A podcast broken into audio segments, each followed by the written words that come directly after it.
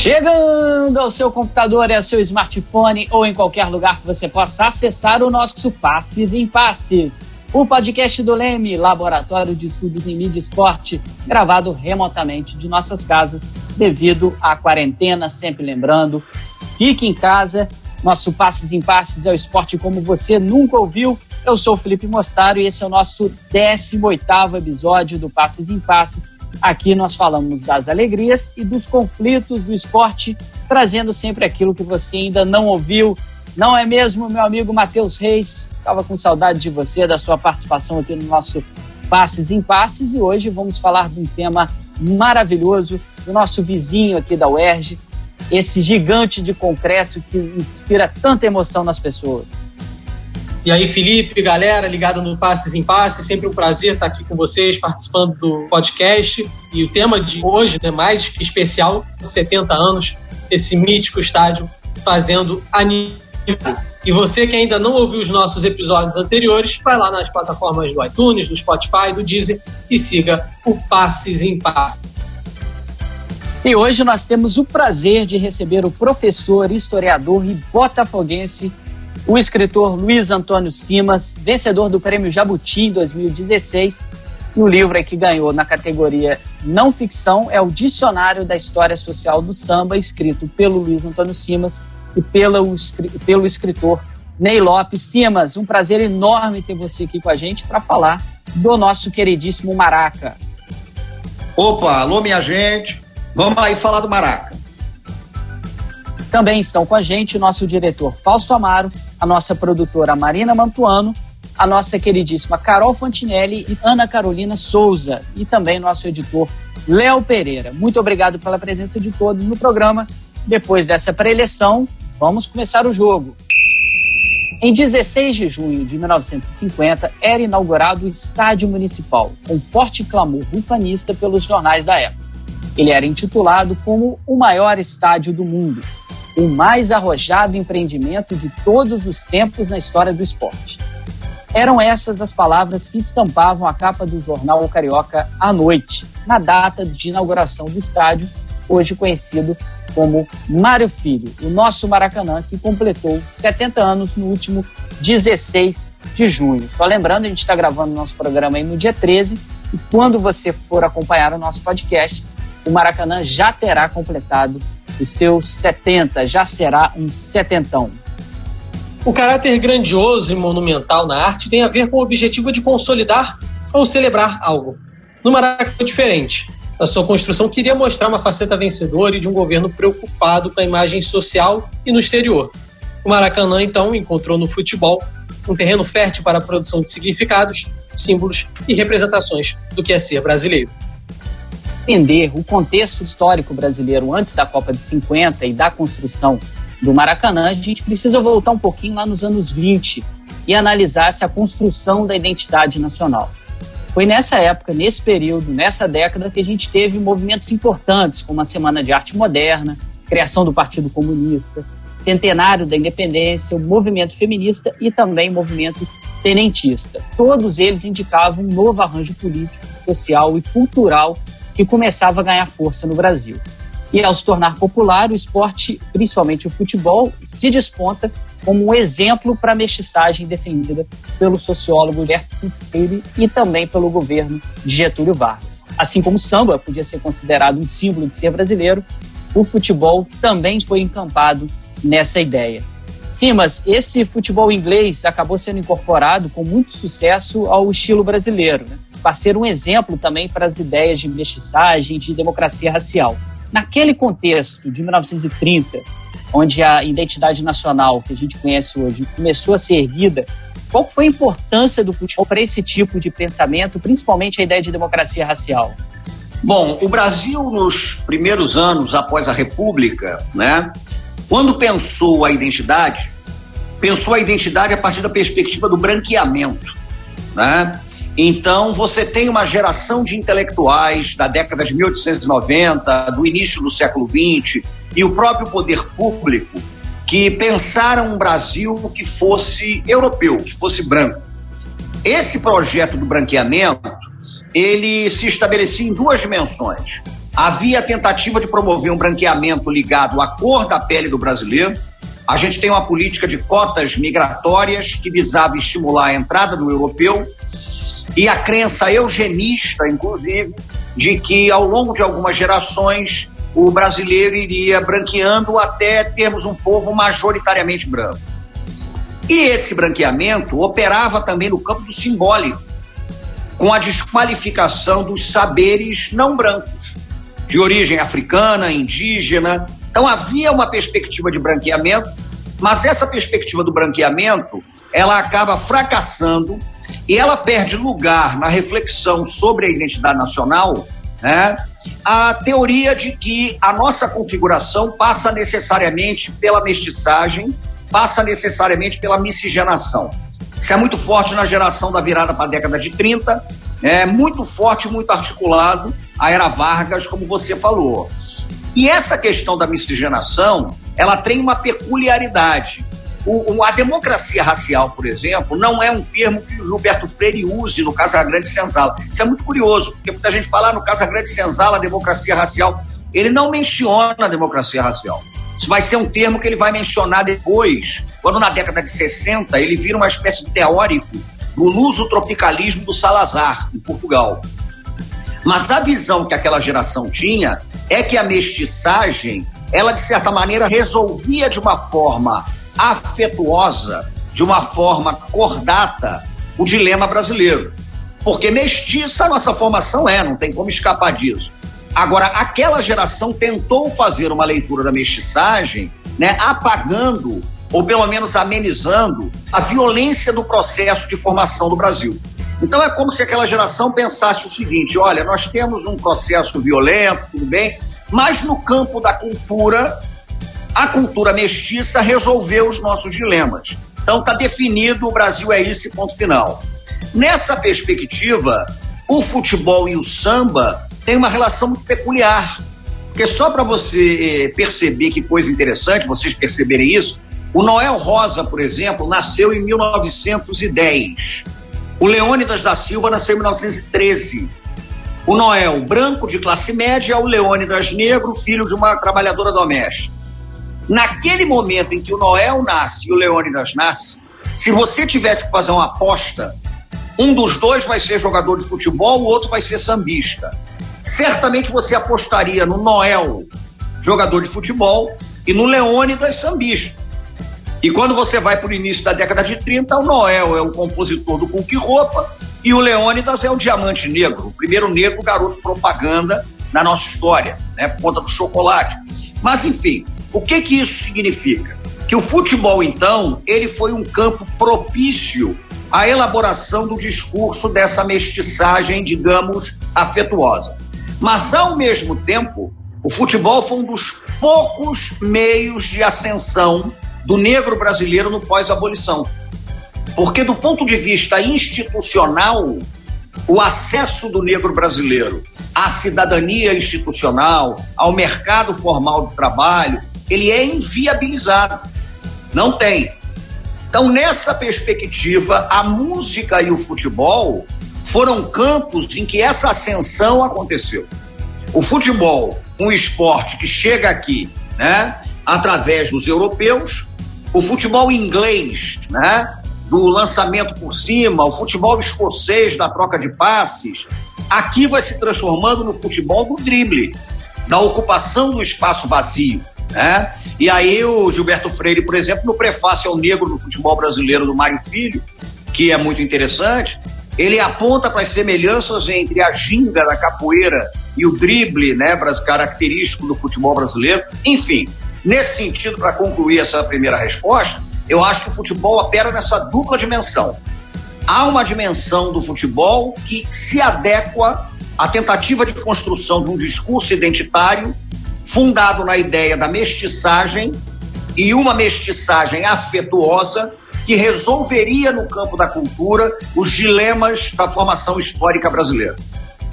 E o outro ponto, a outra perspectiva, é que, paradoxalmente, o processo de ascensão do futebol ele vinha com a contradição do negro brasileiro não ter acesso ao exercício institucional da cidadania. Então buscava essas frestas para conseguir essa ascensão. O futebol foi uma delas. Então me parece que a coisa passa por aí. O futebol é adequado à tentativa de construção desse discurso. Como o samba também foi adequado à tentativa de construção desse discurso. Mas num processo, concluo, curiosamente inverso e que merece estudo, porque é um prato feito para estudar isso. Né? Como é que o samba vai se desafricanizando para se legitimar? E como é que, paradoxalmente, o futebol vai empretecendo também para se legitimar? Maravilha, Simas. Um grande exemplo né, disso que o Simas acabou de citar, a Copa de 1938.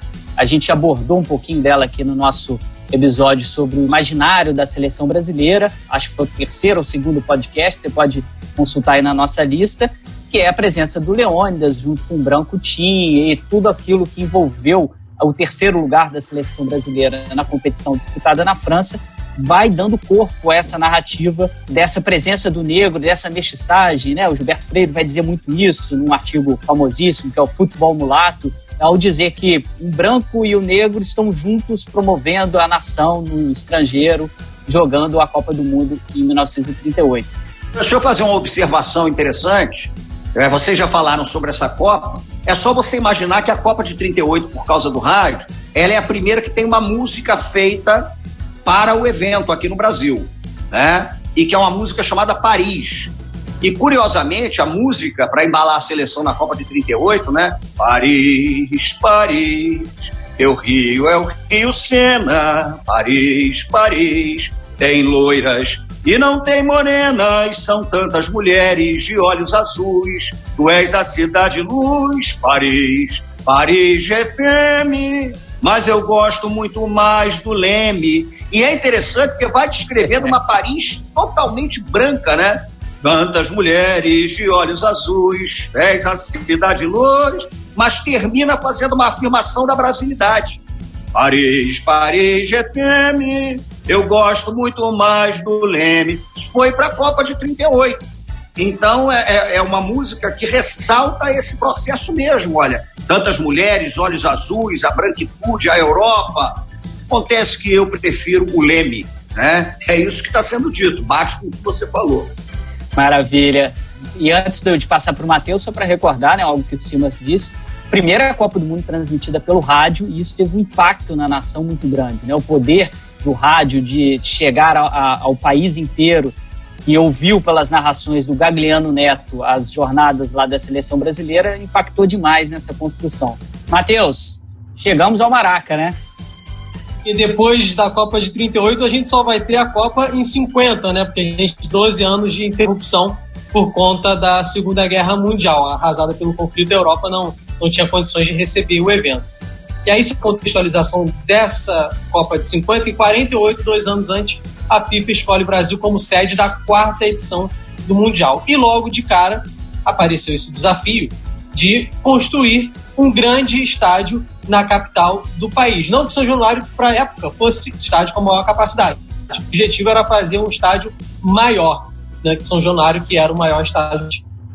Simas, quando a gente pensa nesse desafio, algumas questões vêm à tona e que às vezes são pouco faladas. Eu queria te perguntar, como é que foi a escolha do local e como era esse lugar antes e se essa construção do Maracanã, onde foi, na época que foi, teve alguma rejeição da população à época? Bom, de fato houve uma discussão ampla sobre o estádio da Copa. Né? É, o que é que acontece? Aquela área onde hoje fica o Maracanã, aquela eu digo, mas eu estou gravando quase do lado. Eu moro a cinco minutos do estádio. Mas a, a área onde o Maracanã foi construído, ela era uma área que pertencia até o século XVIII aos jesuítas, a Companhia de Jesus, e ela era muito conhecida por conta dos bandos de papagaios, periquitos e maritacas, né, que existiam no entorno do rio, porque o rio aqui se chama Rio Maracanã. E o Maracanã é um periquito, é o periquito Maracanã. Mas era uma área, enfim, que não era ocupada, nada disso. Quando a corte chega ao Brasil, 1808, Dom João, essa área passa a ser uma área mais estratégica porque é relativamente perto de São Cristóvão, da Quinta da Boa Vista, onde a corte vai morar, né? E ela começou a se desenvolver, enfim. Num certo momento, a família que era dona das terras, já no, no final do século XIX, vendeu as terras para o Derby Clube, porque o, a corrida de cavalos ela virou uma espécie de paixão na cidade. Né? Então, o final do século XIX é muito marcado pela ascensão da corrida de cavalo e do remo, né? como esportes que seduziam os cariocas, aquele negócio todo. Então, ali foi construído o Derby Clube para corrida de cavalo. Na década de 1920, a prefeitura faz uma permuta com o Derby Clube. A prefeitura cede para o Derby uma região próxima à Lagoa Rodrigo de Freitas, em troca do terreno no Maracanã. Essa região perto da Lagoa é hoje o Jockey Club brasileiro, uma área valorizadíssima do Rio de Janeiro. E aquela área que a prefeitura obteve, ela foi meio que abandonada e no fim das contas ela serviu como um depósito de carros do exército. Né? E o exército é que ficava ali. O Nelson Sargento, grande compositor da Mangueira, serviu, por exemplo, naquela área. Né? E ponto, nada. A área foi meio que abandonada e tinha um depósito ali de, de carros militares e tal. Até que na década de 30, antes, portanto, do Brasil ter sido escolhido como sede da Copa, o governo do Vargas tinha um projeto de construir nessa área, nessa área, um complexo esportivo similar ao Fórum Mussolini na Itália. Tanto que alguns arquitetos que tinham projetado o Fórum Mussolini, né, o Fórum Olímpico de Roma, eles foram contratados para pensar o projeto do Brasil. Então, o estádio faria parte de um complexo similar ao Fórum Mussolini da Itália fascista.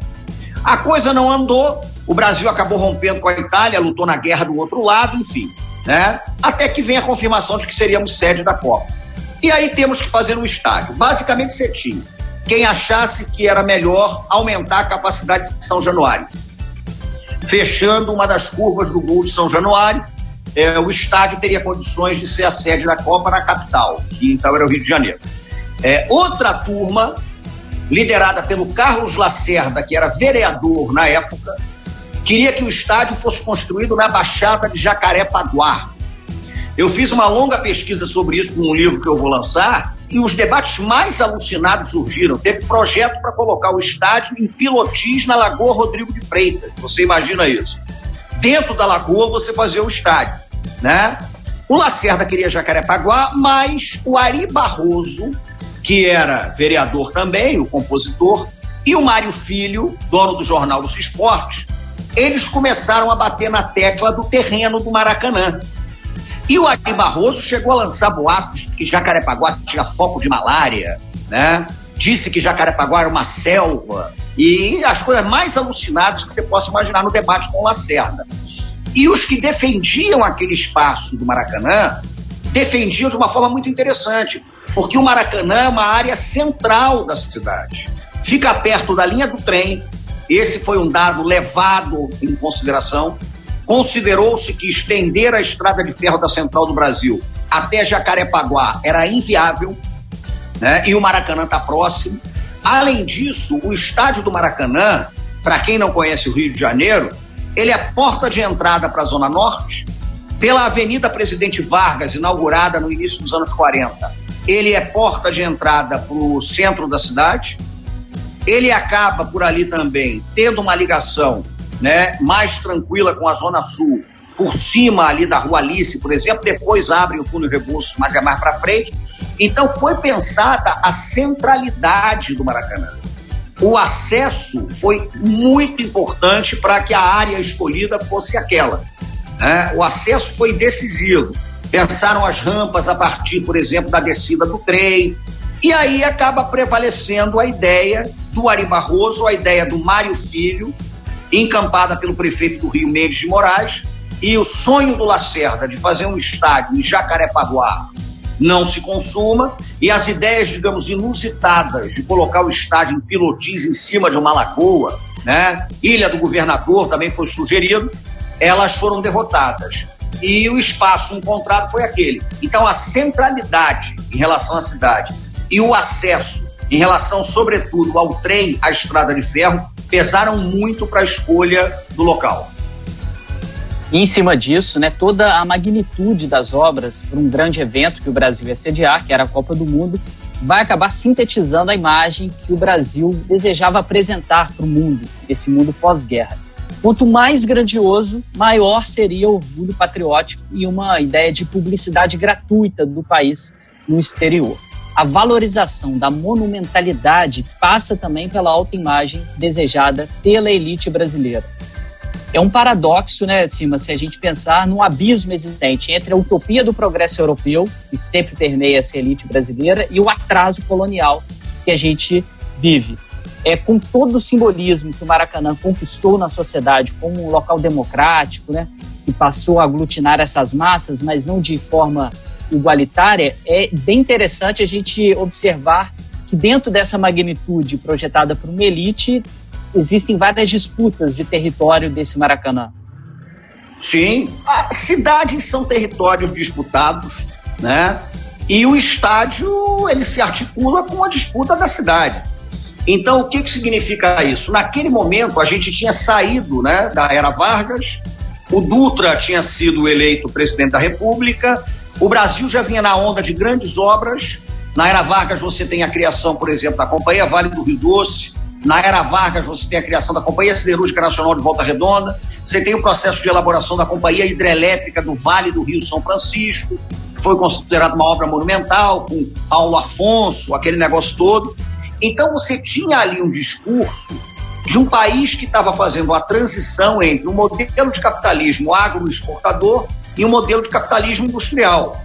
Né? E dentro dessa perspectiva, a grandiosidade da natureza brasileira ela era muito ressaltada. Isso está presente nos sambas de exaltação, nos primeiros desfiles de escola de samba. De certa forma, o estádio foi pensado como uma espécie né, de metáfora em concreto, em cimento, da natureza monumental do Brasil. Isso, inclusive, era falado em jornais da época. Né? O estádio refletiria isso. As referências ao Coliseu dos tempos modernos, elas são constantes. E havia um detalhe aí que eu acho fundamental. Havia perspectiva, pelo menos no campo imaginário, de que esse Brasil grande era para todos, ainda que guardadas as diferenças sociais. Tanto que eu costumo dizer isso, né? O Maracanã, ele, ele é um estádio que inclui, mas não iguala ele é inclusivo, não é igualitário.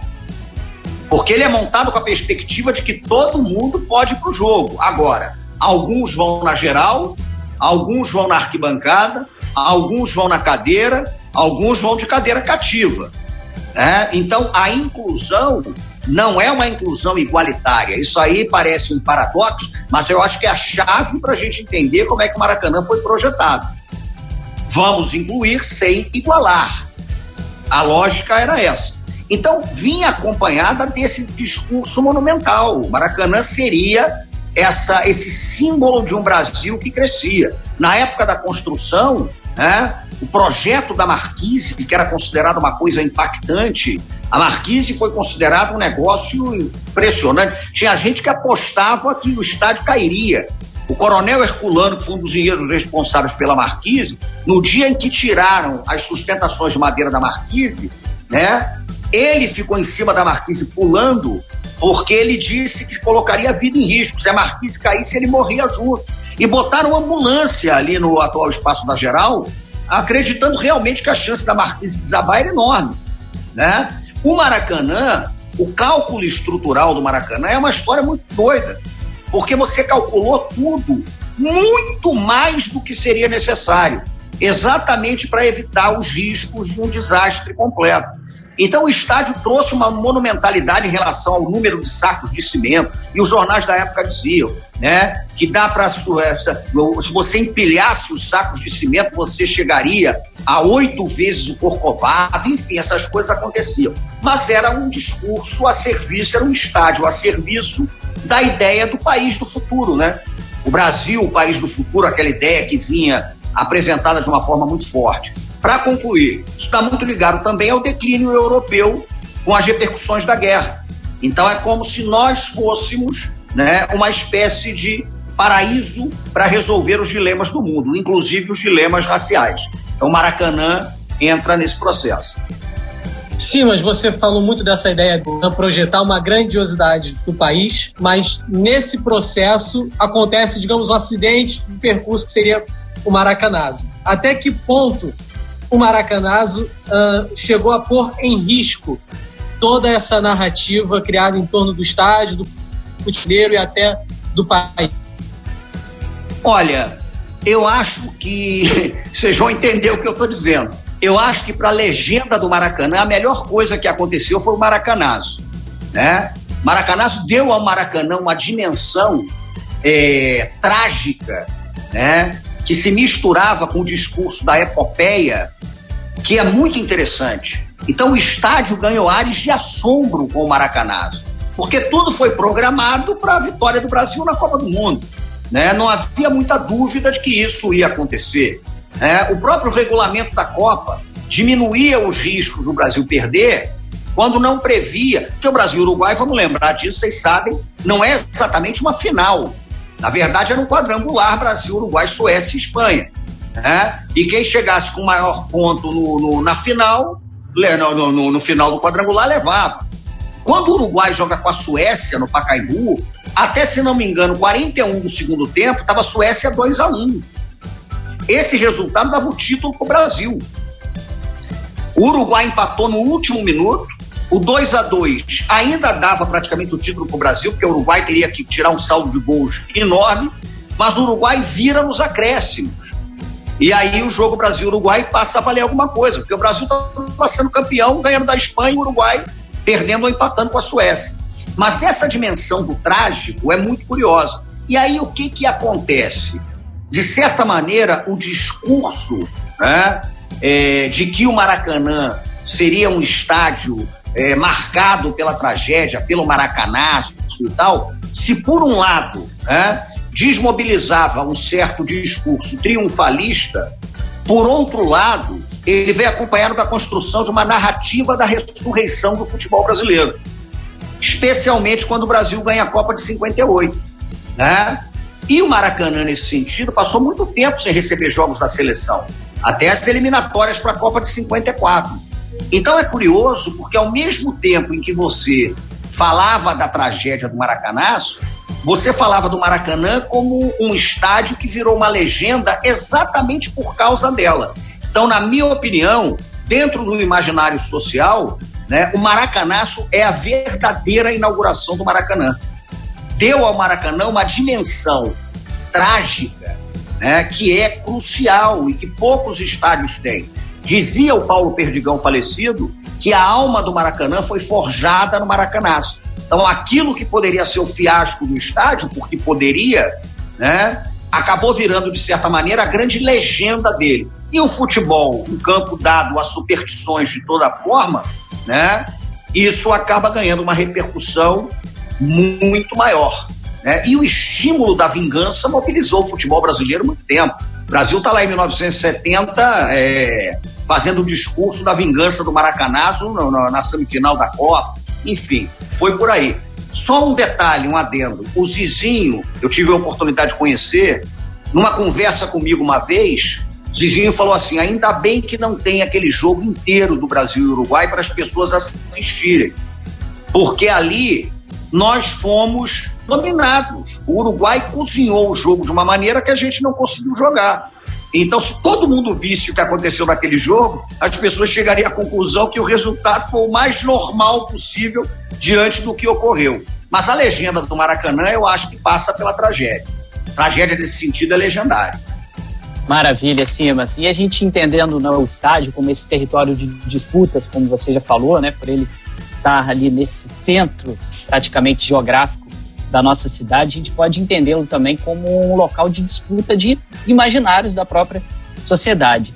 Em cima disso, é, numa fala recente sua, você afirmou que a cidadania é participar da cidade. E com o Maracanã, a cidade acabou ganhando uma nova esfera pública, local de próprio desses debates e de disputa de imaginários. E também tem, acabou se tornando com isso um local de posicionamento político e social, que foi especialmente importante no período de redemocratização no país.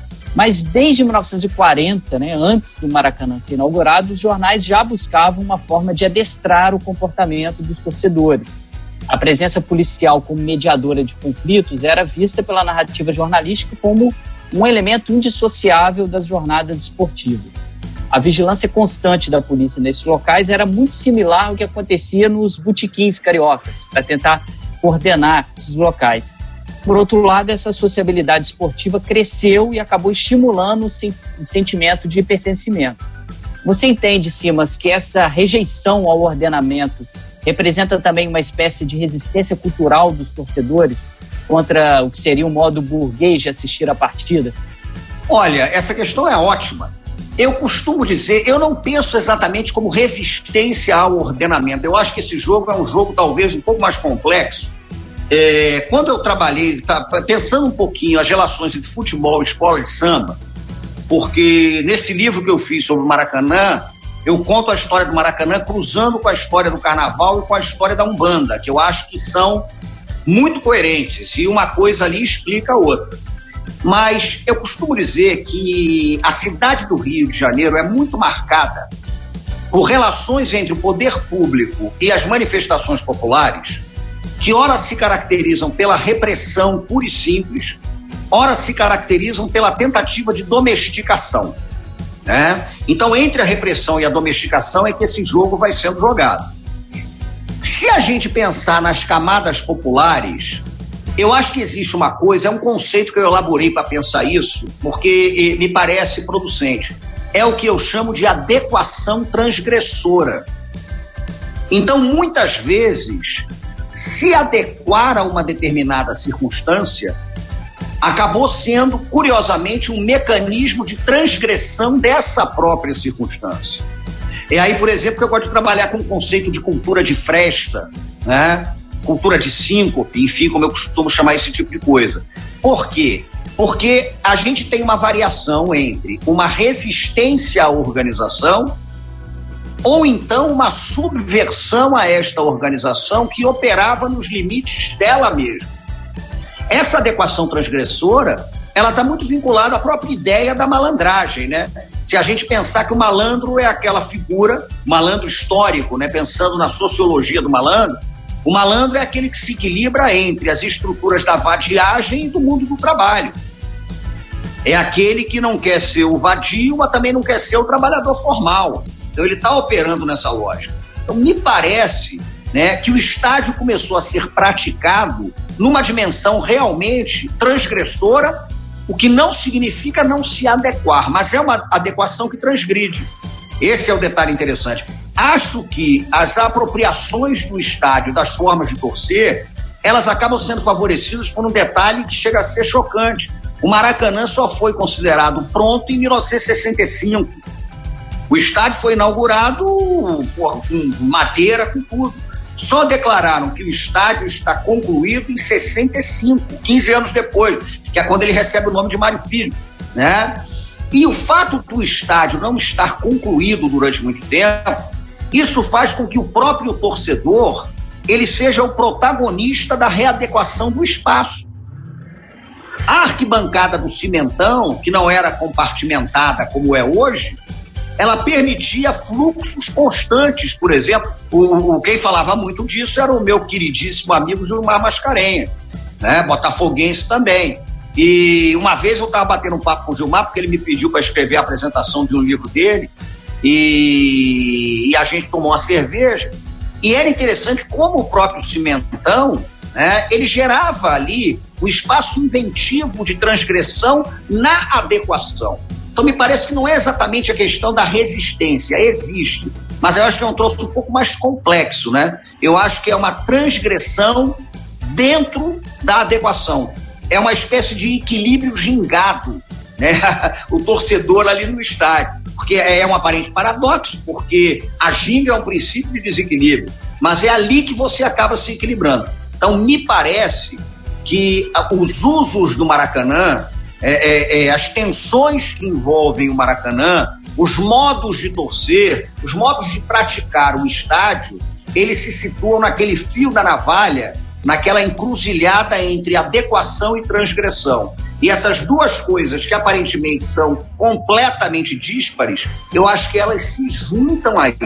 Né? Há uma adequação transgressora. Você transgride porque se adequa. E isso é fabuloso. É o drible, né, minha gente? A adequação transgressora é a transgressão pelo viés, como eu costumo dizer. Eu acho que é por aí.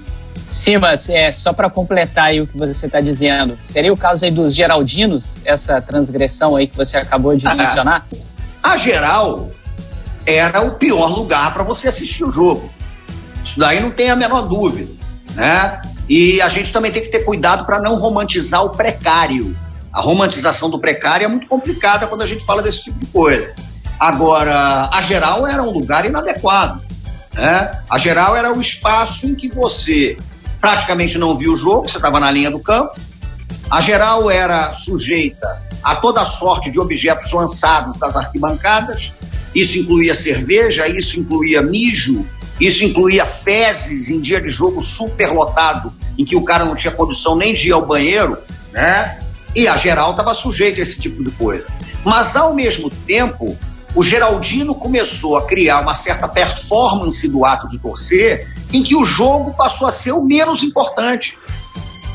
O importante era você estar ali. Você tinha, por exemplo, o Geraldino que ficava atrás do gol para o qual o time dele atacaria, com absoluta certeza que não ia enxergar nada do outro lado. E dane-se, o que acontece do outro lado não interessa a ele. Ele fica olhando a torcida adversária. Se a torcida comemorar, é gol. Se não comemorar, não é. Né? Daqui a pouco a geral virou um desfile das fantasias mais inusitadas que você possa imaginar. Né? Aí daqui a pouco, na geral, você tem o cara que está de patinete, você tem o cara que está vestido de cacique de, de cacique de ramos, você tem o cara que está vestido de bate-bola, né? Você tem o cara que não vê o jogo, que vai para geral discutir essas personagens. Eu conheci um personagem, por exemplo, Ricardo, já falecido, infelizmente, mas que ia para geral nos jogos do Botafogo e não via, porque ele tinha o hábito de não assistir, ficar de costas para o campo olhando a geral. Era uma coisa que ele tinha. Quando ele ia de geral, ele não via o jogo. Então você se apropria da geral, né? Uma performance no ato de torcer que é muito peculiar. O importante não era nem o campo, era a geral propriamente dita. E eu costumo dizer por conta disso que quando a geral é destruída, quando acabam com a geral, não é com a geral que queriam acabar. Queriam era tirar o Geraldino do estádio. Né? Era o Geraldino a vítima daquele processo. E, mas eu acho que é isso. A geral é uma adequação transgressora, não tenha dúvida. Você se adequa àquele espaço miserável para ver o jogo, mas naquela adequação você transgride a própria ideia do que é um jogo de futebol. Né? Criando uma maneira de praticar o estádio, terreirizar o estádio, como eu costumo dizer, né? O terreiro entendido, aí eu recorro às macumbas para pensar o terreiro como um espaço praticado. O terreiro não tem fixidez. Né? O terreiro é um espaço praticado é, ritualisticamente. Então, quando o sujeito chegava na geral, botava aquela fantasia, botava um cocadinho começava a andar de patinete, ele estava terreirizando aquele espaço. Ele estava sendo praticado na dimensão do encantamento. E a geral era isso. Só antes de passar para o Matheus, rapidinho, que ele vai falar um pouquinho das reformas, só para a gente fechar, que eu me lembrei de uma cena que eu era garoto, né? Uma das imagens mais marcantes que eu tenho da geral era quando a bola caía na geral e o pessoal fazia um jogo ali na hora. Era um jogo à parte do jogo que estava se desenrolando, né? Montava um golzinho e aí a PM ia lá correndo atrás da bola, o cara driblava a PM. Era é, meio que é, exemplifica, né? Fica mais fácil para o pessoal entender essa, esse, esse, esse território completamente diferente que se era a geral. É isso. E eu só lembrei de uma história aqui também, para passar a bola ali para o Matheus. É, tinha o Geraldino que exclusivamente para ficar atrás do banco para xingar o técnico.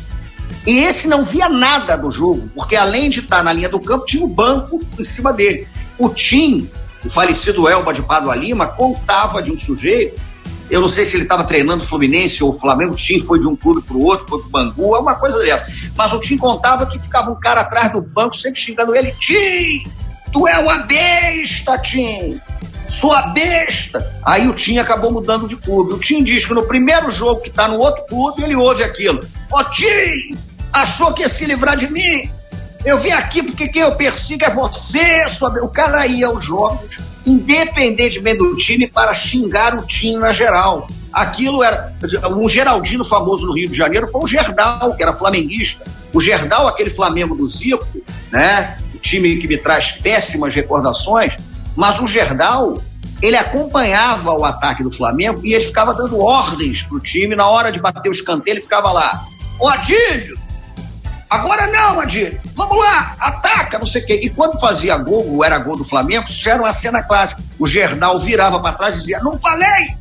Eu não falei que tinha que ser assim. Porra, sou eu. O Gerdal achava realmente que ele era o técnico do Flamengo.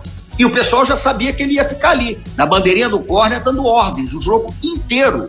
Ele ficava, Zico, encosta mais, Zico. E tal. Não parava. Eram 90 minutos em que a vida dele era dirigir o Flamengo ali.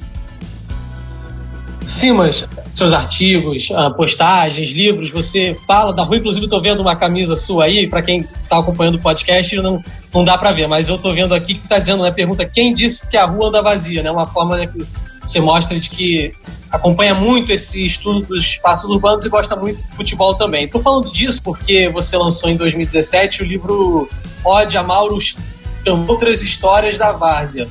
Eu queria saber o que você define dentro dessa obra do conceito de várzea existencial. Explica pra gente o que significa.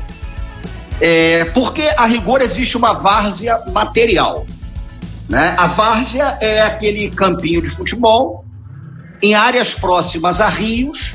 A ideia do futebol de várzea, por exemplo, está muito ligada ao futebol popular de São Paulo. Né? Em terrenos que ficavam próximos à bacia do rio Tietê e eram várzeas, era meio alagadiço, mas você aproveitava aquelas áreas que não estavam construídas e você jogava bola.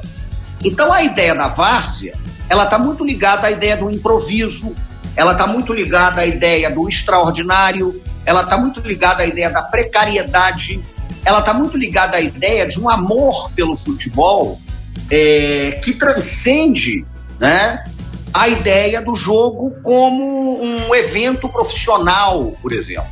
Então, quando eu falo de várzea existencial, eu quero dizer que essa perspectiva da várzea, essa perspectiva do amor explícito pelo futebol, essa perspectiva do improviso, essa perspectiva do impossível, né, do extraordinário, ela pode estar presente, inclusive, nos estádios é, mais bem acabados do planeta. Então, você pode pegar um Maracanã e de repente você vai ver que existencialmente o cara que está praticando aquele estádio, seja na arquibancada, seja na geral, ou jogando, ele pode estar numa dimensão ali do futebol que é aquele futebol de várzea mesmo.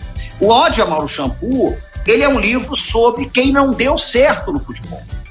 Então, o Ode a Mauro Shampoo, todas as histórias são verdadeiras, mas o Ode a Mauro Shampoo é sobre o artilheiro que não fazia gol, era sobre o goleiro que tomava frango, era sobre o time que não conquistava praticamente nada, né? era sobre o jogador que tinha tudo para ser um craque, foi tolhido pela morte, sobre uma excursão do Santa Cruz, em que morre jogador, eles são sequestrados, né? ficam numa tribo indígena, acontece tudo de extraordinário ali, então, a ode a Mauro Shampoo é uma ode ao frango e não à grande defesa. Mas aí eu parto do princípio, é uma micro-história, né, o que a gente chama na história de micro-história. Essas micro-histórias, elas dimensionam o amor pelo futebol. Porque o cara que é craque, o cara que é extraordinário, o cara que faz 1.500 gols, amar o futebol, é mole. Aí é moleza, meu amigo. Agora, o cara que joga 11 anos de centroavante faz um gol, é o caso do Mauro Shampoo, isso é mais extraordinário, com toda sinceridade, do que o milésimo gol do Pelé. E esse amor pelo futebol, né, esse espírito, portanto, da várzea, a várzea existencial no sentido de que esse sentimento é capaz de subverter as ordenações, subverter até a lógica funcional do espaço, é que me parece interessante. Eu falo muito, por exemplo, de um jogador, o Geraldo, que era o cara que assoviava em campo. Então o Geraldo jogava na várzea. Ele podia estar em Wembley, por exemplo, em Wembley, que ele está jogando na várzea. Ele podia estar no San Siro, em Milão, que ele estava na várzea. Né? É essa questão que eu chamo a várzea como espaço, é aquele território né, que fica próximo de rios em que você precariamente botava uma trave de madeira e jogava bola. Mas a várzea existencial é essa relação com o futebol que transcende o próprio espaço. Beleza, vamos fazer uma rápida recapitulação dessas reformas todas que a gente está falando no ano passou.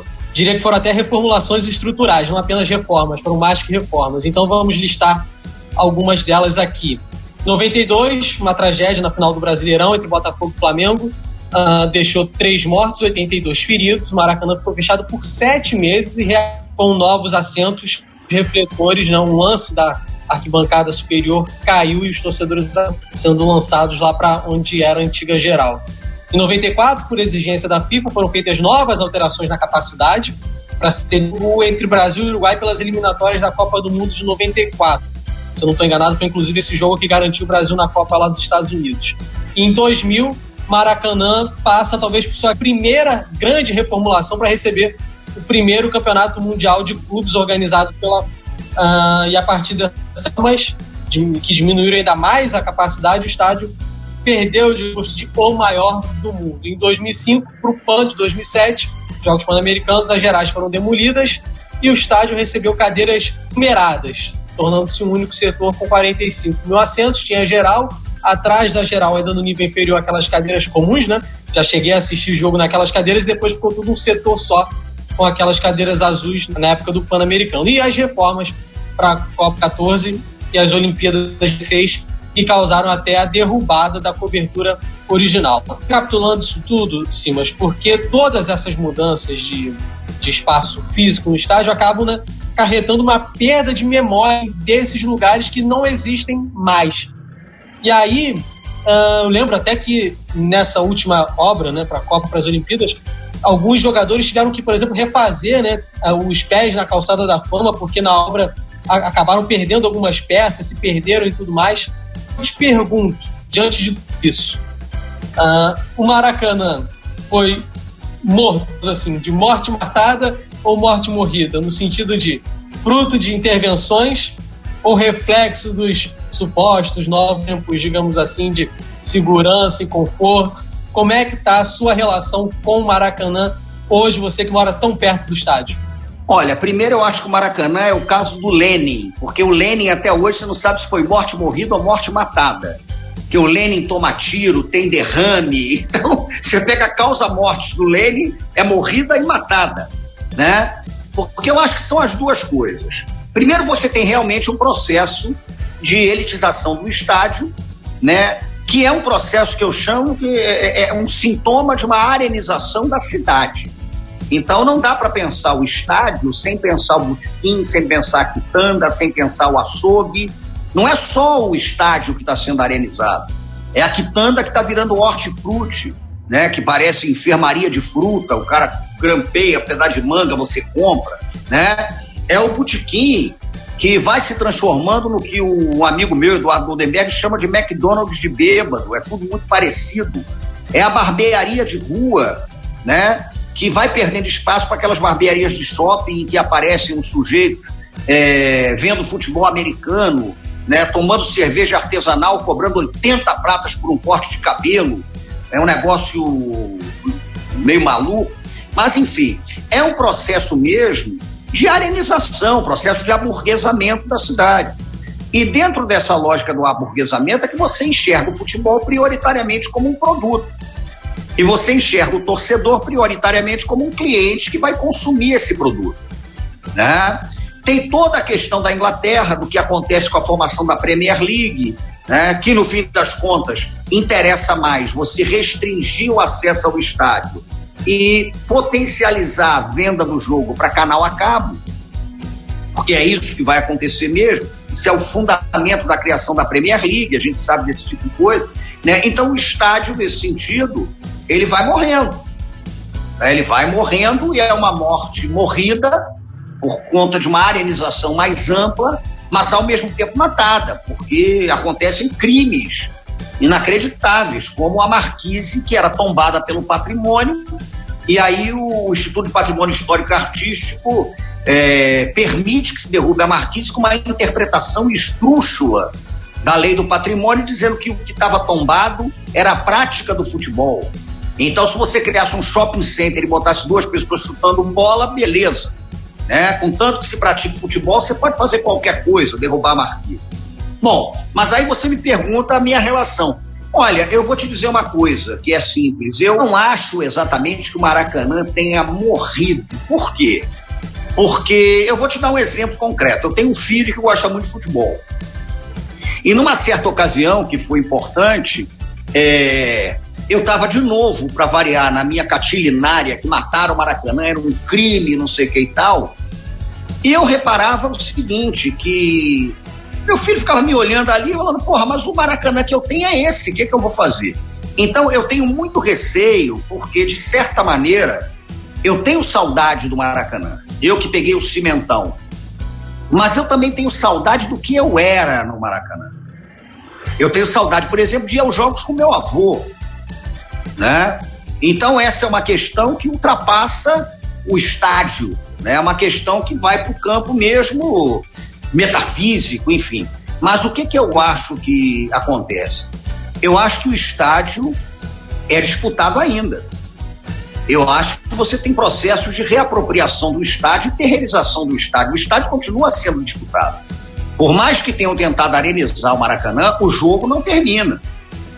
Então hoje você tem novas gerações de torcedores que estão criando mecanismos para se apropriar do estádio e redefinindo, inclusive, o ato de torcer. Então, o jogo não terminou. Né? Eu também tenho um pouco de receio de decretar a morte da torcida no Maracanã, porque eu posso estar decretando a morte né, da minha maneira de torcer, ou da maneira como as pessoas torciam quando eu era moleque e ia para o Maracanã. Agora, outras formas de torcer, elas vão sendo engendradas. Hoje eu vejo muito movimento de torcida que é interessante, que de certa maneira é uma reação a esse processo todo. Então, eu não é o meu Maracanã, definitivamente, não é o Maracanã dos meus anseios, é, não é o Maracanã dos meus sonhos e dos meus maiores pesadelos. E aí tem tudo a ver os maiores pesadelos, porque eu sou um botafoguense do jejum, eu não peguei a geração do Garrincha, eu peguei a geração do Cremilson, Tuque Puruca, então você imagine o drama. Eu fui um garoto que não vi títulos no Maracanã, né? Uh, no meu imaginário de infância, o Maracanã não tem, não é referência nenhum triunfo. Pensa nisso, né? Mas eu acho que o estádio é disputado. O estádio é disputado e novos dilemas estão sendo colocados aí, novas formas de apropriação do estádio estão sendo colocadas também. Vamos ver o que vai acontecer nesse processo. Maravilha, sim, mas esse é o nosso 18 episódio do Passes em Passes. A gente está falando aqui um pouquinho sobre a história do Maracanã, com grandes Simas contando várias curiosidades e algumas reflexões. Sim, mas é, é a gente está comentando aqui e é bastante óbvio que o Maracanã é um marco na história futebolística do país. Passaram todos os grandes craques, né? A gente estava quando, quando nós estávamos fazendo a produção desse programa, todos os grandes craques que jogaram no Brasil de 1950 até os anos 90 e é um ou outro, né, que depois dessa geração não passou, não atuou nesse estádio. Alguns craques de fora também, Beckenbauer, o Puskas, né, numa excursão que o Honved, que era o, um time clássico e famosíssimo da Hungria, que o Puskas fazia parte também, jogou no Maracanã. É muito fácil da gente é, observar como o Maracanã faz parte da história do futebol. A minha pergunta é, além da história esportiva, como esse local de disputas, dá para a gente encaixar o Maracanã também na história do próprio país, na história do Brasil? Os seus vários momentos Tranquilamente. Tranquilamente. Maracanã está presente na história do Brasil o tempo todo. O Maracanã está presente na tentativa de grandeza que alicerçava o discurso da era Vargas. O Maracanã está alicerçado, por exemplo, no discurso do gigantismo depois da ditadura militar, com o milagre brasileiro. Tanto que é uma época que você vai criando outros estádios no Brasil com o padrão monumental do Maracanã. Né? É, ele está presente nesse tipo de coisa. O Maracanã está tá presente na história do Brasil em diversas manifestações, por exemplo, políticas, do ato de torcer, que de repente virava uma vaia a alguém, virava um aplauso a alguém, uma coisa mais inusitada. Né? O Maracanã é um sintoma do Brasil. Esse é um detalhe que me parece crucial. Né? Maracanã está presente na campanha das diretas, quando Maracanã gritou direta já. Né? Maracanã, em peso, por exemplo, cantou lá, lá, lá, lá, lá, Brizola com a volta do Brizola e o processo todo que leva o Brizola a ser o governador eleito em, em 82. Né? É, ao mesmo tempo, é um Maracanã que, durante a ditadura militar, virou palco para a exibição do General Médici, que ia ao jogo exatamente para passar né, aquela impressão de um presidente popular, um presidente de massa. Era na arquibancada a qualquer momento ver emergir o monstro da lagoa, né? A letra do Cálice, do Chico Buarque e do Gilberto Gil. Porque você está ali, de repente, você vê o Médici aparecendo naquele negócio. Maracanã está presente na visita da Rainha Elizabeth, quando descobrem que para ela conhecer o Maracanã, que era a coisa mais monumental do Rio de Janeiro, ela teria que passar pela Vila Mimosa, né? a zona no Rio de Janeiro, a zona do Meretrício, o puteiro estava ali. E aí, a toque de caixa, erguem tapumes para que a Rainha Elizabeth não visse a zona e confinam as trabalhadoras da zona, né, do Meretrício, ficam confinadas, enquanto a rainha está na cidade, está indo para o Maracanã. Então, o Maracanã está articulado a tudo isso. O Maracanã está articulado à cultura, à história da música, à história da política. Ele é um microcosmo das contradições brasileiras. Perfeito, sim, mas a gente vai fazer uma breve pausa para o nosso quadro Toca Letra.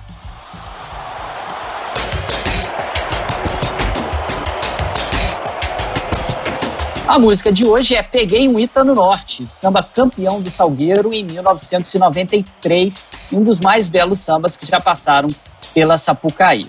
O Peguei um Ita no Norte foi composto por Demar Chagas, Arizão, Bala, Guaraci e Celso Trindade.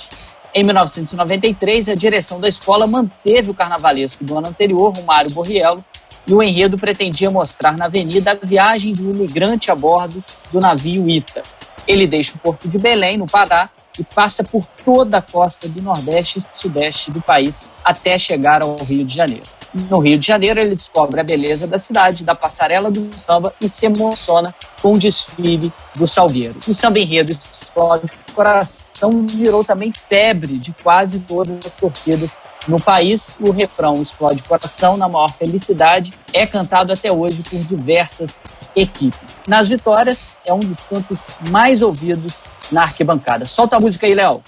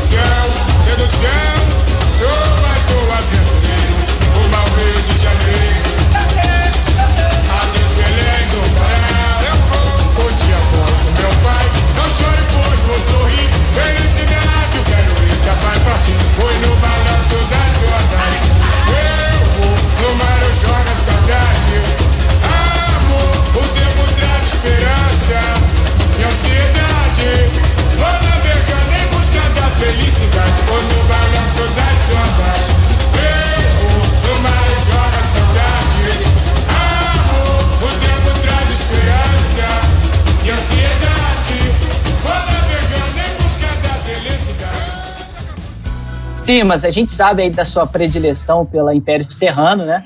Você disse que no mundo do samba também todo mundo é um pouco portelense, exceto quem não é. E no mundo do futebol carioca, costuma se dizer também que o segundo time de todo mundo é o América. Em uma live recente para o canal Portela Cultural, você disse que a sua relação com a escola de samba é diferente da sua relação com o futebol. No futebol, a sua relação é de amor pelo Botafogo e é um traço de uma identidade muito forte. A construção do torcedor como pessoa passa diretamente por essa relação com o futebol. É, você, acho, acredito que não se imaginaria sem o Botafogo. E tem uma frase que você diz que é: se o futebol é metáfora da vida, os estádios de futebol são as metáforas das cidades em que eles são erguidos. A alma do futebol nacional havia encontrado o seu local e a sua casa, quando a gente fala né, do Maracanã. A gente pode falar que é, se encontrou um corpo para encarnar, um corpo de um tamanho colossal que foi a construção do estádio. A presença física e emocional do Maracanã teve grande significado para a narrativa do país, pois simbolizava a utopia do gigante, como a gente já acabou de mencionar. Em cima disso, Simas, é, dessas relações que a gente já disse, né, como Maracanã, esse microcosmos né, do, dos dilemas brasileiros, esse nosso quadro a gente sempre pega a relação futebol e música. E aí, para você, isso é um prato cheio, você é, tem um conhecimento muito vasto nisso. A gente escolheu essa música porque várias outras músicas famosíssimas do Maracanã a gente já tinha utilizado em outros programas. A gente utilizou já a, as Touradas de Madrid, que foi uma música clássica em 1950, no jogo decisivo contra a Espanha. Já utilizou aquela que ficou muito conhecida pela gravação do Neguinho da Beija-Flor, que é Domingo eu vou ao Maracanã. E essa. Fala um pouquinho mais dessa relação pra gente, Simas. Olha, como a música e o futebol, eu volto a uma resposta que eu dei no início quando comparei o Noel e o Leônidas. A música popular e o futebol são dois campos de ascensão, por exemplo, de camadas subalternizadas pela experiência histórica brasileira. Então, são dois campos que cruzam o tempo inteiro, né? o tempo todo. O, o jogo no Brasil, tanto que eu não gosto da expressão ver o jogo. Eu acho que a gente vai para o estádio para perceber o jogo, porque você não apenas enxerga, ah, você escuta o jogo, você sente o cheiro do jogo. Maracanã, para mim, tinha cheiro. Podia ser o cheiro da urina, podia ser o cheiro da laranja-lima, que eu chupava antes de chegar à arquibancada, o cheiro do mate, né? o cheiro da cerveja. Eu lembro do Brasil e Chile da fogueteira, que eu tomei um banho de mijo no Maracanã, no estádio lotado, né? É, e tudo bem, vou fazer o quê? Agora já era. Né? E é um cheiro que, se eu bobear, eu vou fazer uma regressão prustiana aqui e eu vou sentir aquela porra daquele cheiro da urina. Né? Em relação à música, tem muita coisa. O Toradas em Madrid é como um estádio que significa música, que foi feito na época da Guerra Civil Espanhola, na década de 30, né? e você vai cantar isso de uma forma diferente. O campeão é a música do Neguinho da Beija-Flor, o nome é o campeão. O campeão é uma música que o Neguinho faz a pedido de um amigo vascaíno. Só que a música fica tão boa que o Neguinho resolve não dar a música pro amigo vascaíno, originalmente seria o, o Vasco, e o Neguinho rubro-negro resolve que já era porque a música ficou boa. Você pega um cara como Jorge Ben, né, o Benjor, o Benjor cantou muito Maracanã, cantou muito a questão do futebol. O Bebeto, né, autor do Praia e Sol Maracanã Futebol, é, os sambas enredo nas décadas de 70 e 80, né, é, auge da popularidade do desfile das escolas de samba, você descobria o samba que ia funcionar na avenida porque ele era cantado antes no estádio. E você já sabia o que, que ia acontecer, porque o estádio estava levando o samba à frente. Maracanã, além disso, ele não é só um estádio para jogo de futebol, né? Maracanã, desde o início, tem show. Maracanã, desde o início, tem luta, luta livre. Maracanã teve jogo de basquete. Maracanã teve jogo de vôlei. É, o maior público registrado na história do Maracanã ao longo de um dia inteiro é uma chegada do Papai Noel, que falam que chegaram mais de 250 mil pessoas no Maracanã para ver o Papai Noel chegar. Né? Então tem essa dimensão. Mas acho que a sonoridade, o som do Maracanã, o som que o Maracanã tem, eu, por exemplo, uma das coisas que me fazem detestar o engenhão é o fato de que o engenhão ele, ele esparce, ele dispersa o som. Enquanto o Maracanã não, o Maracanã concentrava o som para ele ir ali o campo.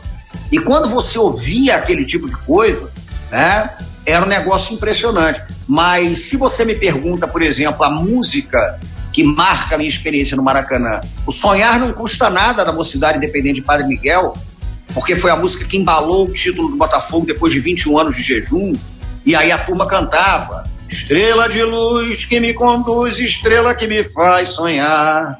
Amor, sonhei com sangue, que era a dimensão do sonho, né? Então Maracanã tem tudo isso. Maracanã é extraordinário. Agora, isso é indissociável desse cruzamento que eu acho que existe entre a história da música popular e a história do futebol. Eu acho que isso passa por aquilo que eu coloquei. Nós somos o país em que o Noel virou sambista e o Leônidas virou artilheiro. Então a música está aí. Um jogo também é escutado, né? Só para concluir, o Nelson Rodrigues, que não enxergava nada, ia para o Maracanã e dizia que ele estava escutando ali a, a torcida, sentindo o estádio, como é que a coisa estava acontecendo. Compartilhe o programa com seus amigos e nos ajude também a fazer o podcast. Tem alguma sugestão de pauta? Tem perguntas? Entra lá no arroba no Facebook ou no Instagram e conversa com a gente. Nosso quadro Leme Cash Club é hora de você ouvinte participar do programa. Dessa vez nós abrimos a nossa caixa de perguntas e escolhemos o questionamento do arroba marcelo.viana.22. Arroba marcelo.viana.22. Simas, ele pergunta de que forma o discurso neoliberal foi essencial para a destruição do antigo Maracanã e qual o papel da mídia no período de construção e destruição do mesmo. A gente já comentou um pouquinho sobre isso aqui, Simas já falou, mas só para a gente responder a pergunta aí do nosso queridíssimo ouvinte, arroba marcelo.viana.22. Na verdade, a época do neoliberalismo, aquela época áurea, né, entre aspas, é, tudo era mensurado pela capacidade de circulação de capital que era engendrado ali. Essa questão do Maracanã não é dissociada da questão da cidade. Então você pode enxergar a rua como um ponto de encontro, mas você pode enxergar a rua como um ponto de passagem para corpos domesticados que vão trabalhar, ou então para a circulação de mercadoria, que passa pelo carro, que passa pelo transporte público de péssima qualidade, as coisas vão se estruturando a partir daí. Eu acho, eu já tinha meio que comentado isso, né, que faz todo sentido entender como a destruição do Maracanã está aliada a um projeto, né, que prioritariamente entende a vida a partir da circulação de mercadoria, entende o corpo a partir da domesticação dele para a lógica do trabalho. Entende a cidade a partir de uma lógica de gestão empresarial, que não leva em consideração questões simbólicas, é por aí. Né? E a grande mídia abraçou esse projeto, como abraça até hoje. Né? Abraça até hoje. Recebemos aí pergunta do arroba Darby Ferreira GS, arroba Darby Ferreira. Ele quer saber como as torcidas de classe mais baixa podem voltar aos jogos, como na época da geral. E aí a gente essa percepção acaba sendo é, corroborada por alguns estudos, alguns números eu separei aqui só para ajudar nessa contextualização. O estudo da consultoria revelou que nesse período de preparação do Brasil da Copa do Mundo, né? Foi eleito em 2007 para sediar a Copa de 2014, desde 2005 já tinha uma candidatura aí, todo o processo na FIFA. Então, de 2005 a 2014, a inflação no Brasil foi de 54% no acumulado. Em geral, o custo de vida no país, em média, subiu 54% nesse período. O preço médio dos ingressos subiu 276% no mesmo período, entre 2005 e 2014. Sim, mas a palavra é toda. Bom, é difícil responder essa pergunta porque a gente teria que imaginar um futuro dessas camadas mais pobres de novo no Maracanã. É, e eu confesso que, nesse sentido, eu não sou dos mais otimistas, porque eu acho que isso passaria também pela democratização da gestão dos clubes. Né? Eu acho que isso passa pela gestão do clube. Não adianta a gente pensar o Maracanã desvinculado dos clubes que jogam no Maracanã. E a democratização do clube, para que o torcedor, inclusive, tenha peso né, em decisões relevantes para a história do clube, eu acho que são cruciais. Então eu costumo dizer que eu só vou acreditar num estádio francamente popular de novo se isso for articulado a um processo de democratização da participação do torcedor na gestão do clube de futebol. Porque enquanto continuar aquela coisa do clube estar tá fechado, a gente tem algumas iniciativas que tentam rever esse tipo de coisa, né? Mas o torcedor tem que estar tá entranhado na gestão do clube.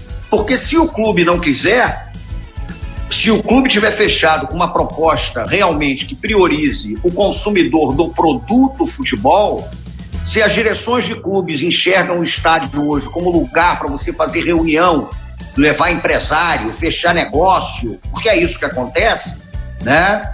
Eu acho difícil.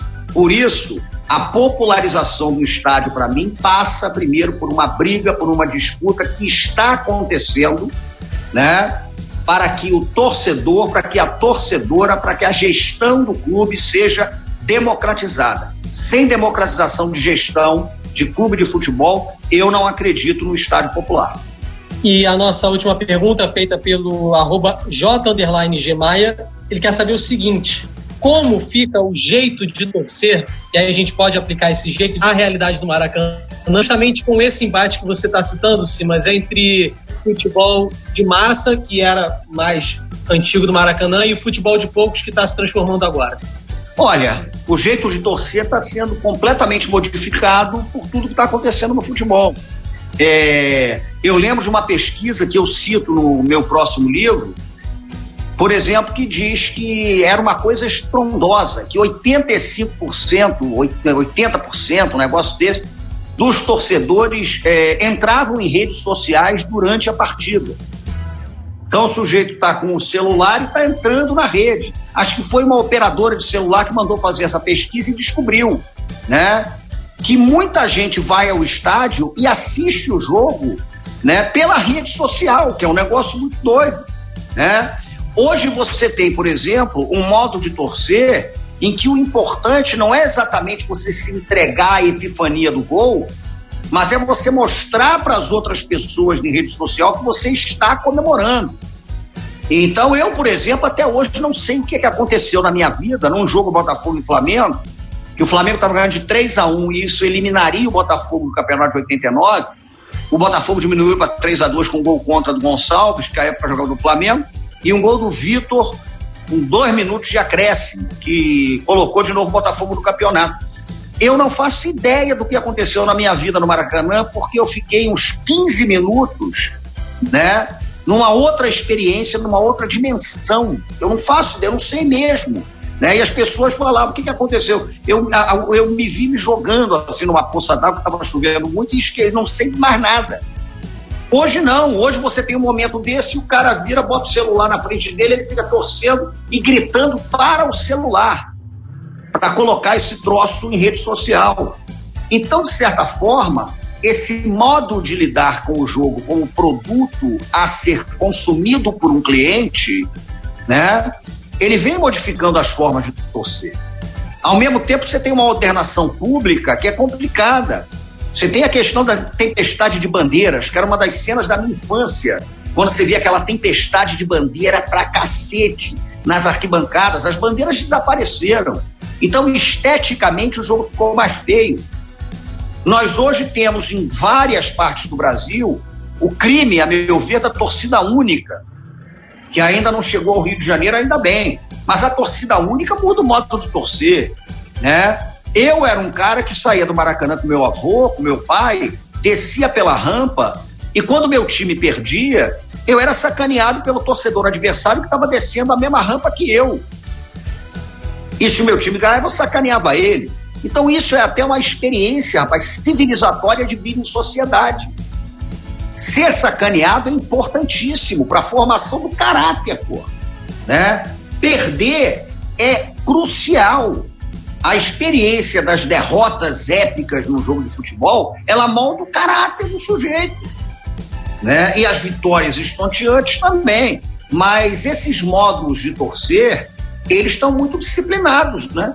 É uma corporeidade que tenta o tempo todo normatizar, inclusive, o ato de torcer. Mas é o que eu digo: existem frestas, existem escapadelas. Né? Eu não sou daqueles que fazem um discurso que decreta a falência do torcedor ou do estádio. Eu acho que é uma disputa em que a gente está em desvantagem, mas as reconfigurações dos modos de praticar o estádio estão abertas que vai acontecer, o que a gente vai ver lá na frente. Vamos agora para o nosso quadro Ondas do Leme.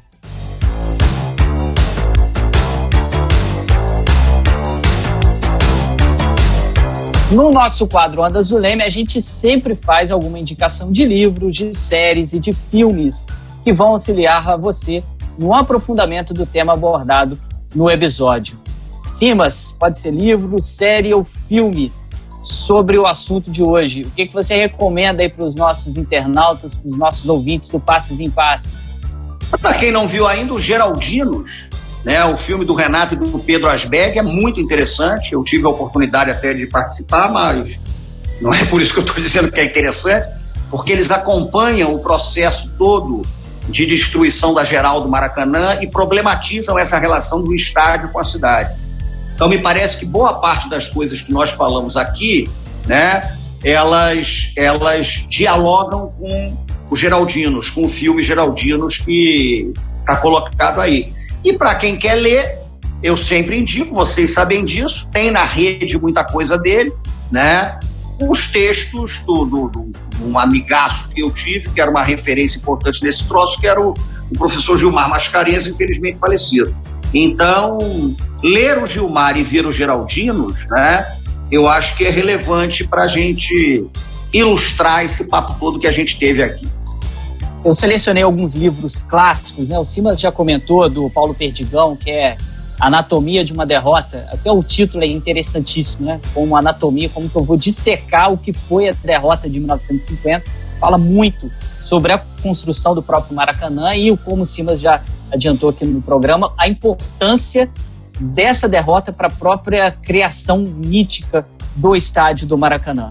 Tem outro livro, que é o livro do João Máximo, que é Maracanã, Meio Século de Paixão, quando o Maracanã, obviamente, né, completou 50 anos, que traz uma série de dados e, coisas muito enriquecedoras sobre o estádio. Eu separei aqui um trechinho, que é uma coluna, uma coluna, é, um, um texto do Aldir Blanc, em forma da gente prestar uma homenagem para ele aqui no nosso Passes em Paz, que vai muito em cima dessa monumentalidade em cima desse caráter que o Maracanã tem para o brasileiro de conseguir entrelaçar tanto a história esportiva nacional como a própria história do país, como o Simas indicou. Olha só o texto do Aldir Blanc.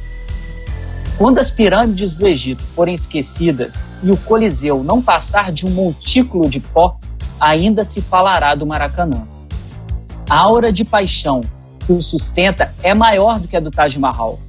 Um historiador estrangeiro que tenha testemunhado um fla-flu no Maracanã passa a pensar nas muralhas de Jericó como se fossem os restos da churrasqueira de um síndico do Grajaú. A iconografia do estádio seria acrescentada depois à estátua do Bellini, uma espécie de colosso de Rhodes contemporâneo. Diz a lenda que a própria Lua, certa noite, ficou mais tempo sobre a Zona Norte na esperança de ver Didi desenhar a sua folha seca. É um texto continua é enorme e tem várias, várias metáforas fantásticas para a gente pensar a história do Maracanã. E o outro que eu indico também é um livro do Roberto Assaf do Roger Garcia, que o, nome, o título dele é Grandes Jogos do Maracanã, de 1950 até 2008. Ele perpassa aí a história do futebol nacional, futebol mundial, grandes jogos, obviamente mais jogos do futebol brasileiro, mas jogos fantásticos. Tem um que eu gosto demais por, por ter feito a minha monografia e pesquisado bastante a história do Garrincha, é um, um jogo que o Simas com certeza vai gostar, que foi Botafogo 6, Fluminense 2, final do Campeonato Carioca 1957. todos até muita gente que acompanhou esse jogo fala que foi a maior atuação de um jogador na história do Maracanã foi essa do Garrincha, equiparada ao Botafogo 3, Flamengo 0 em 1962, que muitos dizem também que foi o último jogo, grande jogo da carreira do Garrincha. Depois ali a sua carreira entrou em declínio. E alguns artigos né, que a gente selecionou para fazer o nosso roteiro que você vai poder acompanhar na descrição do nosso podcast. Nosso programa está quase no fim, mas antes a gente tem um quadro importante que é o Jogo da Vida.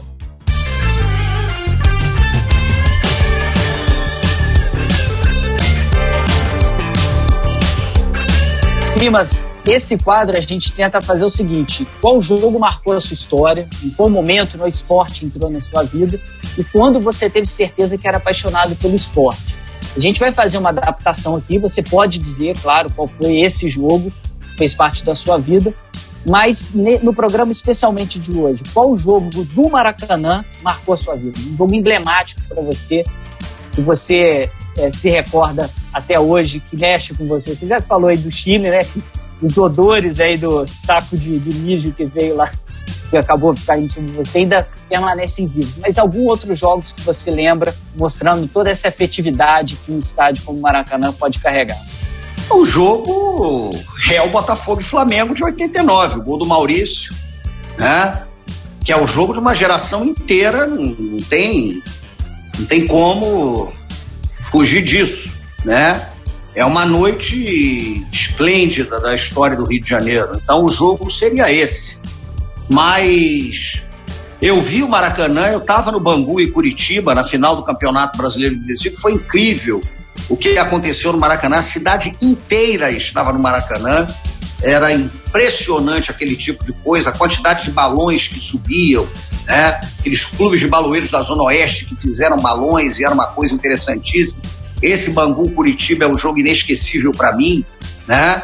É, eu, o Maracanã, o Botafogo 3, Flamengo 1, o drible que o Mendonça dá no Júnior, que a meu ver é o drible mais bonito da história do estádio. Ele dá um drible seco no Júnior, o Júnior cai e o Mendonça coloca, né? Ao mesmo tempo, um jogo inesquecível, mas por outras razões, porque o futebol, a experiência de derrotas, é o 6 a 0 Flamengo, com Andrade fazendo gol. O Botafogo tinha vencido o Flamengo de 6 a 0 no início dos anos 70 e era uma obsessão do Flamengo ganhar do Botafogo de 6 a 0 O Flamengo ganhou e depois ganhou de 6 a 1 né? Foram inesquecíveis. As grandes goleadas que o Botafogo tomou, estava lá, de 7 a 0 para o Vasco, 7 a 1 para o Fluminense, 6 a 0 para o Flamengo, 6 a 1 para o Flamengo. E é um negócio impactante. Mas o jogo, a epifania, a experiência transcendente é o é 89. Não tem a dúvida. Matheus, seu jogo da vida do Maracanã. Pode falar, amigo. A minha paixão clubística, primeiro jogo e único jogo que eu vi, acabou acontecendo, ver o Flamengo ser campeão, que foi recente agora, foi um dos últimos jogos antes dessa pandemia, acabou calhando de, por conta de trabalho e tudo mais. Não ter visto ainda né, o Flamengo ser campeão no, no Maracanã, foi agora com o título da Recopa, enfim, coisas do destino aí costumo frequentar bastante Maracanã, a campanha da Libertadores foi fantástica, mas não vi a final, até por ter sido fora do Brasil. Então, o único jogo que eu vi o Flamengo ser campeão no Maracanã, que foi dessa de 2020, eu acho que perto da, da memória de todos vocês aí é muito menor, né? um percurso aí, uma trajetória é, de principiante ainda, até porque eu sou mais jovem, mas foi um jogo que marcou para mim também. Maravilha. Simas, a gente agradece demais a sua participação. Foi muito bom ter você aqui com a gente, contando um pouquinho da história do Maracanã e passando para os nossos ouvintes um simbolismo muito maior do que apenas um gigante de concreto que está ali cravado no início da Zona Norte né, e no, no finalzinho do centro da, da cidade do, do Rio de Janeiro. Essas possibilidades que um estádio concede a gente né, de Olha quanta coisa a gente percorreu aqui e poderíamos ficar mais duas horas contando curiosidades e outros detalhes sobre o estádio do Maracanã. A força que esse local do estádio, né, que é essa disputa de narrativas, eu costumo é, dizer que narrativa e jogo, os dois estão muito imbricados, né, estão muito juntos um ao outro. O próprio a essência do jogo, de você querer é, estar em contato com o outro, está muito ligado com a nossa própria ideia de narrativa, de querer narrar o tempo inteiro e de ter essa interação com o outro. E eu brinco que o imaginário seria o local em que esse jogo é disputado, né? Ali no imaginário social que você resgata algumas coisas e traz para sua narrativa e tenta convencer o outro a jogar o jogo junto com você, a pessoa se envolver no mesmo jogo que você está.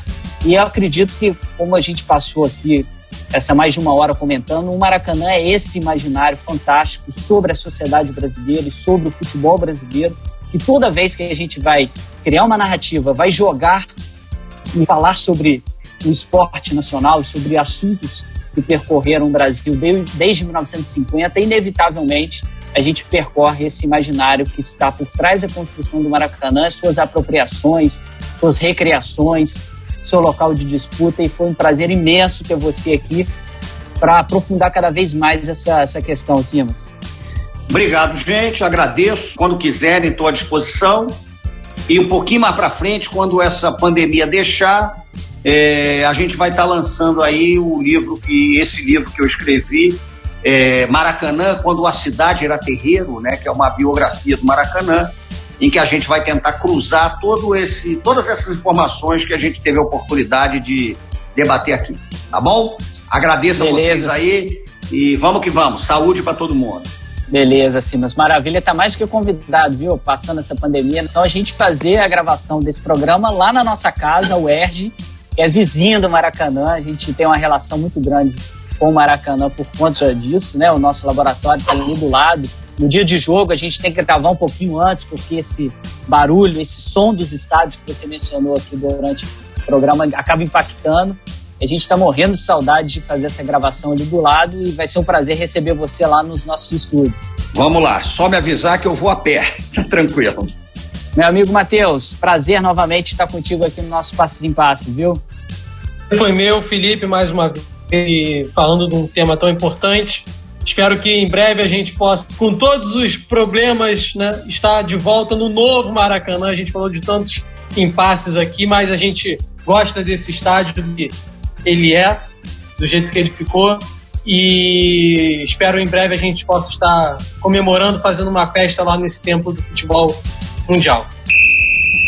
E você, nosso ouvinte, é internauta que está ligado no Passes em Passes, corre agora nas nossas redes, no seu tocador de podcast preferido, vai ter um adendo aí do nosso programa. Não deu tempo para a gente colocar tudo isso no roteiro agora. A gente vai falar uma coisa bem curtinha sobre as maiores curiosidades da história do Maracanã. Você tem aí mais um, quem quiser acompanhar, mais uns 10, 15 minutinhos sobre o maior do mundo. Você que com certeza é apaixonado no estádio vai continuar ligado com a gente. É só clicar, só deixar o seu tocador de podcast rolando até o final, que o próximo episódio será esse. Nosso Passo em Passo é uma realização do Laboratório de Estudos em Mídia e Esporte e do Audiolab da UERJ, com o roteiro da Ana Carolina Souza e da Carol Fontinelli, direção de Fausto Amaro e eu, Felipe Mostaro, produção da Marina Mantuano e edição do Léo Pereira. Nosso programa é quinzenal, a gente espera vocês no nosso 19 episódio. Vem muita coisa boa por aí ainda. Passes em passes, o esporte como você nunca ouviu.